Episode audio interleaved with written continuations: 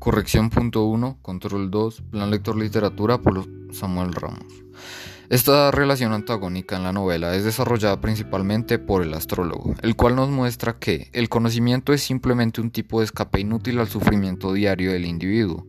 Como se muestra en la cita, el remedio que ofrecen los intelectuales, el conocimiento, es estúpido. Si usted conociera ahora todos los secretos de la mecánica o de la ingeniería y de la química, no sería un adarme más feliz de lo que es ahora, porque esas ciencias no son las verdades de nuestro cuerpo. Artol sin fecha, página 24.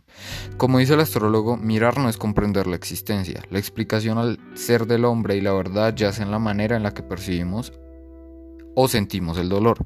¿Y cómo aliviar ese dolor? Bueno, aquí entra la religión. Creer en algo devotamente es la manera para escapar de ese sufrimiento. La fe en Cristo, Buda, Brahma, el Yin y el Yang, o sea, el Dios que sea, es, según lo explica el astrólogo, un proceso ajeno al cuerpo. Y al desligarse del cuerpo, es el que recibe los castigos del mundo, el individuo llega a un estado de liberación de sufrimiento.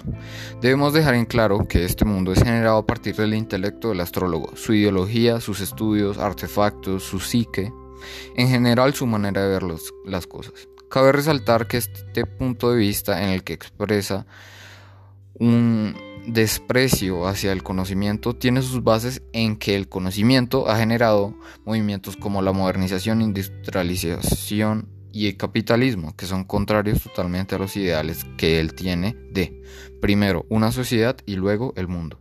Esos fallos y carencias serán remediados gracias a la religión.